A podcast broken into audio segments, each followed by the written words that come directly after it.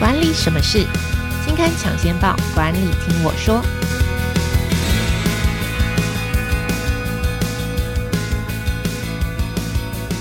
Hello，朋友们，大家好，我是经理人月刊的文稿主编邵贝萱，我是贝萱，欢迎收听经理人 Podcast 管理什么事单元。这个单元每个月会跟听众朋友导读当期杂志的封面故事，或是特别企划，也会邀请编辑团队分享这个专题制作背后的故事。那今天要跟大家谈的题目是通膨升息时代十二个必懂的总经关键字，那是经理人月刊七月号的特别企划。我们邀请的是经理人月刊的采访编辑吴美心，先请美心来跟大家打个招呼。Hello，听众朋友们，大家好，我是经理人月刊采访编辑美心。好，今天这个题目哦，重要了。我想大家最近应该都会蛮有感了，但是其实听起来也有点严肃，叫总经关键，总体经济的关键字啊。首先啊，我想大家应该对这几个字也蛮有感觉的，就是涨价啦、通货膨胀啦、升息啊。其实我们之前也谈过涨价的题目。好，这次我们就来谈谈，其实这一些字眼大概都包含在。一个东西叫做总体经济里面啊，对，所以我们这次特别介绍了总体经济关键字啊。所以首先想请美心来跟大家分享，就是到底这些你常常在新闻上看到这个几个经济总体经济的关键字，对我们的日常生活大概是什么影响？先来谈谈这个题目，听起来好像非常难，到底什么是总体经济？好，其实我觉得总体经济它概念上并不难，而是非常的抽象。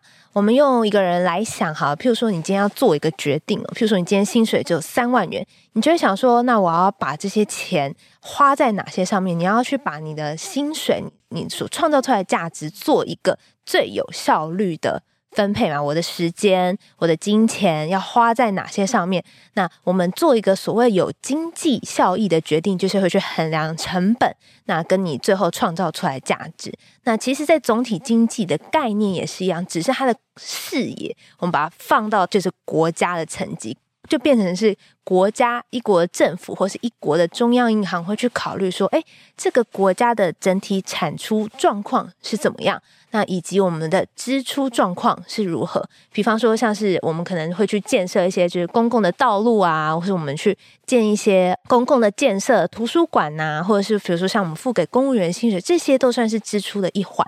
那还有包括像是国际上面的情势，就有点像是，哎，你今天在就是一间公司去工作嘛，那可能老板一声令下。那你可能就得去改变你的工作方式，或者是改变你的工作内容，或是你的薪水会有所提升。那其实总体经济它这个概念呢，也是相当类似的，就是外在环境的因素，它其实会影响到你本身在不管是生活，或是你在投资，或是你在花钱上面都会有所影响。好，我大概理解，就是反正如果你谈我们自己可能关心的，就是我今天薪水涨没涨。啊，今天这个商品卖的价钱涨不涨价？就我在盘算自己的资源分配啦。对，那总体经济可能就拉高到一国的政策，是全球政策、全球经济环境的角度来看。但话又说回来，我去了解这个所谓的总体经济，或了解一国的政策，跟我有什么关系？就是政府的政策，OK，我知道可能会影响我，但真的很有直接相关。为什么？或者甚至上升到全球的体系去观察这个全球政策，到底跟我什么关系？就是为什么我现在需要特别了解总体经济的关键字这件事？嗯，因为像。大家还记得，可能疫情哦刚开始的时候，那时候不是都有爆出，比如说像是塞港啊，或是货运啊运输不通啊，然后导致成本上涨的情况。那其实，在当时成本上涨也影响到我们现在，可能大家都会说，哎，现在进货的成本普遍上升，所以我们必须得涨价。所以你看，当时因为一个疫情所导致的，不管是我们的供应链有中断的情形，或者是说在运输方面比较困难，最后会导致这物价成本就是。厂商在制作产品的时候，物价成本的上升，最后导致产品的最终价格上升。其实这就是一连串呃会互相影响的关系，或者是像是最近的乌俄战争呢。那其实乌俄战争它就是乌克兰跟俄罗斯这两国，他们所产的这个小麦，他们所占的总体我们的粮食产值大约是十 percent。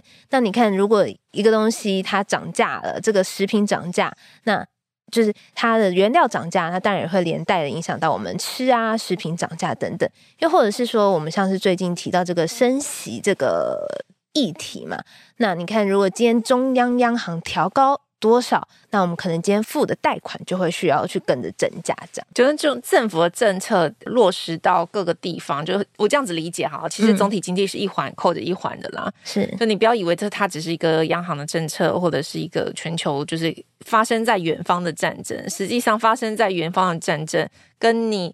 企业的供应链会有关系的，企业供应链可能断裂，或者是说原原物料缺少，然后也会连带到你国家粮食的生产。好，所以总经来说，不是只有拉高到一个全球的角度或是一个国家的角度去观察经济的政策，其实它还是会观察各个环节。如果其中一个环节发生什么问题，对你的确是会造成影响的。好，那这次的特别计划是十二个必懂的总经关键字。啊，首先我想要问美心，就是，诶，到底是哪十二个？就是可能，或者是说，我们最常听见，或是日常生活中最容易遇到的关键字是什么？嗯，在新闻上大家最常听到的关键字哦，这十二个是什么呢？我们待会再讲。那我想先讲一下，就是最常听到的关键字有哪一些？第一个，我想大家应该最常听到的是景气吧，就是诶，景气好，景气坏。那有时候在听到景气的时候，你可能会心想说，这个景气好跟景气坏。我到底怎么样子去感受它，或者是景气好跟景气坏对我们有什么样子的影响呢？那其实景气它这个东西它是有定义的。那比如说在新闻上，我们可能会看到景气灯号。譬如说，像现在景气灯号，假设假设是蓝灯的话，那大家就会诶很注意，就会密切去播报。为什么呢？因为其实这个景气灯号是由就是台湾的国发会所推出来的，它其实是类似红绿灯的概念，它把景气分成五个灯，分别是红灯、黄红灯、绿灯、黄蓝灯跟蓝灯。那红灯它代表是景气。热络，比如说像是在二零二一年的时候呢，有连续九个月哦，台湾的景气都是红灯。但它不是随便定义的，它其实是用，比如说像是我们的股价指数、我们的工业生产指数、我们的就业人口，还有海关进出口的值去换算，加总起来会得到这个灯号的分数。那比如说像是红灯的话呢，它可能就反映说，哎。那一年或是这个月，它跟去年的同月相比，它股市或是出口值年增加率是大于十 percent 的，或是这个制造业的销售量它的年增率可能是大于六 percent 的。那相对来说呢，如果今天它是景气比较低迷的蓝灯的话，像是在二零一五年、一六年的时候，我们是台湾是处于这个蓝灯的位置，那它可能表示，哎，当时的股市。状况表现的不是非常好，它可能是负成长的，或者说制造啊、餐饮业它的整体销售额它成长不到三 percent，所以这于景气好坏，你可能在个人生活当中难以察觉，可是他看的是整体，用刚刚好几个指数去计算而得来的，所以它并不是一个。我可以这样子理解啊，就是我们常常在新闻说啊，现在景气不好，那个时机也不好。常常很容易就听到，但实际上这个景气不是我们随便说说而已。对，它并不是随便说说的，不然我们很容易常常是觉得景气不好，实际上只是个人经济状况不好而已。对，没错。其实它是有一套，它是有一套计算标准的，它是评估整体，就比方说像刚刚讲的这个餐饮业的指数啦，嗯、或者是说就业人口，或者是说产品量、股市的表现等等。OK，所以景气真的好不好，它是有一个信号灯可以。当成一个明灯式的这个指引，对，它是一个客观上面的评断标准的。Okay, 理解。好，接下来还有哪些关键字呢？呃，接下来关键字呢是 GDP。诶，我相信 GDP 大家这个应该也很常见啊。那它的英文名称全名是 Gross Domestic Product，那中文意思就是国内生产毛额。那如果我们用学术一点的定义来讲的话，就是说，诶，这个国家在特定的时间内，我产出的产品跟劳务。所创造出来的市场价值，这样听觉得非常抽象嘛？那因为呢，就是总经它是一个很抽象的议题，那就要请就是这位听众朋友们跟我们一起有想象力哦。就是比如说，当我们今天假设一个国家，我们只卖芒果好了，全部的人的劳力生产就是卖芒果。对我就是专门做芒果，然后我把芒果卖出去。好，Okay. 那今天呢，我们卖一万颗芒果，我们生产出一万颗芒果，卖出去呢，一颗可以卖十元。那我们现在的 GDP 名目 GDP 就是十万元，所以 GDP 还有一个东西叫名目 GDP 是吗？对，是名目 GDP，意思就是指说我们不考虑就是我们的物价、我们成本上面的变动。所以假设隔年就是如果一颗芒果变成十二块钱的话，那我们一样同样产出一万颗，那我们的名目 GDP 就会变十二万元。OK，就等于说我某一段时间大家投入某件事情的产值，对。但那某件事情可能就是国家各行各业劳劳动跟商务价值的产值。好，那名目 GDP，所以听起来还有什么别的 GDP 吗？还有包括实质 GDP 跟人均 GDP。那实质 GDP 呢，就是我们刚刚提到，它会扣除物价的变动，比如说像是物价哎上涨两成，那我们把这个名目 GDP 扣掉这物价变动指数之外，得到的就是实质 GDP。它其实就是我们在新闻上面常常听到的。经济成长率的概念哦、oh，OK，好理解。还有一个人均 GDP 什么意思？人均 GDP 讲的就是说，哎，你一个人，我们平均所产出或者我们劳务所创造出来的这个市场价值，就是我们每个人所在市场上所创造出来的价值啊。那像以台湾为例的话呢，目前人均 GDP 是三万三千美元左右。那美国的话呢，大约是六万八千美元左右。这是去年的数字，对，这是二零二一年的数字。OK，那这个数字呢，它并不反映说就是这个国家的物价啊，或是比如说生活的成本等等的，它并不是这样子考虑的，而是用这个人均 GDP，它主要是去看就是各国一个人的产值的这个富裕啊比较啊，他们可以用人均 GDP 去做比较。OK，好，除了 GDP 之外，还有什么关键字？其实是我我觉得我也蛮想请美心跟我分享，通货膨胀是我们最最常听见的 关键字。所以，通货膨胀的概念是什么？是因为像通货膨胀，前一阵子可能很热啦。那通货膨胀它其实就是指说一段时间内整体物价的上涨。那这是什么意思呢？比方说，我们现在可能去吃个小吃，去面摊巷口吃个面，然后可能去便利商店、去量饭店买个卫生纸，你就会发现说，哦。怎么会就是好像你原本的钱能够买到的东西变少了？比方说，可能以前一百元我可以吃一个炸酱面，加上一个烫青菜，再加上一碗汤的套餐，可是现在可能就变成是一个炸酱面跟一碗汤就差不多了。换句话说，你用同样的钱可以买到的东西变少了，这个就是通货膨胀。意思就是通货其实就钱的意思啊，就是我的钱变小了，对，然后能够买的东西变少了，对，没错。哦，那。相较之下，比如说有一些奢侈品牌，他们可能会每年固定涨价，但是这个是单一品牌或是单一产品的涨价，这样就不算是在通货膨胀内。哦，就是说，光光只有产品涨价，其实并不能够代表说这个就叫通货膨胀。对，那台风天的话，这个青菜涨价，这算通货膨胀吗？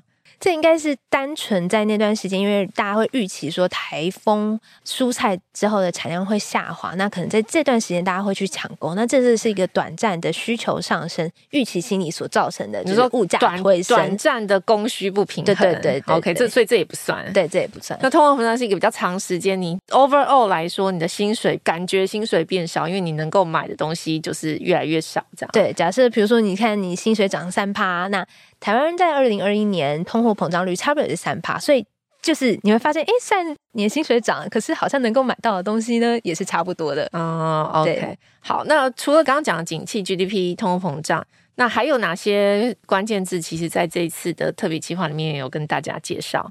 这次呢，还有很多像新闻上最近很夯的，像是升息，或者像是日元贬值，日元的货币。汇率，然后还有像是有一些人可能会去投资，哎，比特币啊，最近新闻上面不是有什么比特币价格崩盘嘛？那这些加密货币呢，在我们这次的总经关键字当中也都会有讨论到。OK，讲到升息，我想应该就是最起码啦，这一两个月就是蛮热门的一个话题哦。有美国联准会在六月十六号就是新闻就报道说，一口气我升息了三码，然后台湾也就宣布就说，我们也升息半码，然后还有另外一个。关键字叫银行存款准备率升息的一码。好，首先我想问一下，就是这个码代表是什么意思？存款准备率又是什么？那这个就是比方说升息半码、升息一码，对我们日常生活或是一般老百姓，我们这样这样讲哈，嗯，对，有什么直接或间接的影响吗？嗯。这个码的意思哦，哦，这样听起来在骂人。这个码它的意思呢，代表的是商业银行跟中央银行借款的贷款。那我们在新闻上常常看到的一码或半码，一码指的就是零点二五 percent，那半码的话当然就砍一半嘛，就是零点一二五 percent。那它所代表的呢是中央银行借贷给一般商业银行的利率。那所谓的中央银行呢，它就有点像是就是所有银行的银行啦。当我们商业银行可能资金不够啊，或他们需要放款的时候，就会向中央银行借钱。所以，当这个商业银行跟中央银行的贷款的利率提高的话，那它当然也有可能会转嫁给民间一般民众，所以可能会连带影响你在不管是贷款或者存款利率，它可能也会连带的影响这个利率的提升。那所以这个升息，它其实并不是直接升。民间银行对于一般民众的贷款或是存款利率，而是调升的商业银行跟中央银行的贷款的利率。OK，好，所以其实应该来说，中央银行是所有银行的银行，我这样子解释嘛？嗯、对对。然后，所以你现在可能平常有往来的银行，大部分来说，我们就说它是商业银行。嗯，那商业银行是会跟中央银行借钱的。那所谓的升息半嘛，其实最主要直接的影响是对商业银行，但是因为商业银行的这个升息。那它也会影响到你个人的这个借贷，所以它可能或多或少也会升你的存款息或贷款息，是没错。OK，但是它不见得会跟央行跟进，它升半我就升半。对，哦、oh，OK，对，因为它不一定会跟进。比如说像在今年三月的时候，其实台湾已经有升息一码嘛。那在当时呢，大部分商业银行呃有跟进升息，但那时候报道就有说，哎，不一定大家都会跟足。比如说。一码是零点二五 percent 嘛，那可能商业银行它对于存款或贷款，它也许就是调升哎零点二 percent，或是哎零点一五 percent。假设就它不一定会完全跟足这样。OK，好，那银行存款准备率又是什么？是因为这一次呢，很罕见的是，就是二十八年来台湾首次去调升银行存款准备率。那这个呢，就引起很多人在讨论存款准备率它指到底是什么？那如果我们今天用个人来想啊，就有点像是说，我们今天比如说我赚了一笔钱，那我可能多少钱我要去放来存款？这个就是存款准备率的意思，意思就是说，商业银行它需要把多少资金比例放给中央银行，就是放在中央银行那边，以免以后如果有一些紧急需求啊，中央银行才有钱给你嘛。那假设呢，今天存款准备率是十 percent，这个都是假定的数字哦。那这间商业银行呢，它的资金是一百万，那我就。把十 percent 存进去嘛，那我就有九十万的钱可以去借给企业啊，或者借给需要有贷款的民众。那假设今天调升调到三十 percent 的话，那就表示说我今天三十万得给中央银行，那七十万可以给民间的贷款。那这样子，当然调升银行准备率就会造成资金上面流动。比较容易或是比较困难，所以调升银行存款准备率的意思在于这里。OK，好，我大概这样子理解，就是等于说，三个银行放在中央银行里面的押金啦。对对对对，所以 我跟你说，好，我现在身上有这么多钱哦，但是呢，央行为了担保，所以我可能，比方说，假设是十 percent，但这个数字是假的，就我们就举例给大家听，就十 percent 的话，我可能一百万，我必须要放十万元的押金在 央行那边，九十万我才可以借给外面的企业或是一般人。那如果他今天变成三十的话，那我只剩下七十万可以在外面流通。那这样子其实对于我们又扣回到总体经济的这个概念来讲，就是九十万、七十万，你就一来一回，你就少了二十万的现金在这个市场上流通。那你可能对想要创业的人来说，或者是企业来说，说你可能就少了这个二十万可以借贷的这个贷款。那市场资金就不是这么的活络。那所谓的紧缩就这个意思。那这个紧缩呢，它可能也会。再扣到就是会影响说啊，那如果企业贷款很困难啊，是不是我创业也很困难？那我是不是就会减少某些经济活动？反正总体来说，一件事情都会扣着另一件事情，所以在总体经济的解读上面，应该是说每一个数字或新闻上的数字，你看起来好像只是单一事件或单一政策。但是你扣回到总体经济来说，最终还是会影响你的个人生活的。是的，没错。那我稍微再补充一下，因为像刚刚提到说提升存款准备率一码嘛，听起来是蛮多。但是央行总裁呢杨金荣他有强调说，因为目前台湾银行的放款呢，目前还算是并没有放那么足，所以其实对于经济上面。就是放款上面影响，大家不需要太担心。OK，就是其实央行有在偷偷观察各个商业银行，嗯、就是还是有余钱可以借。对对对，没错。OK，好理解。好，今天非常感谢大家的收听。如果你喜欢今天的节目的话，欢迎到 Apple Podcast 给我们五星好评。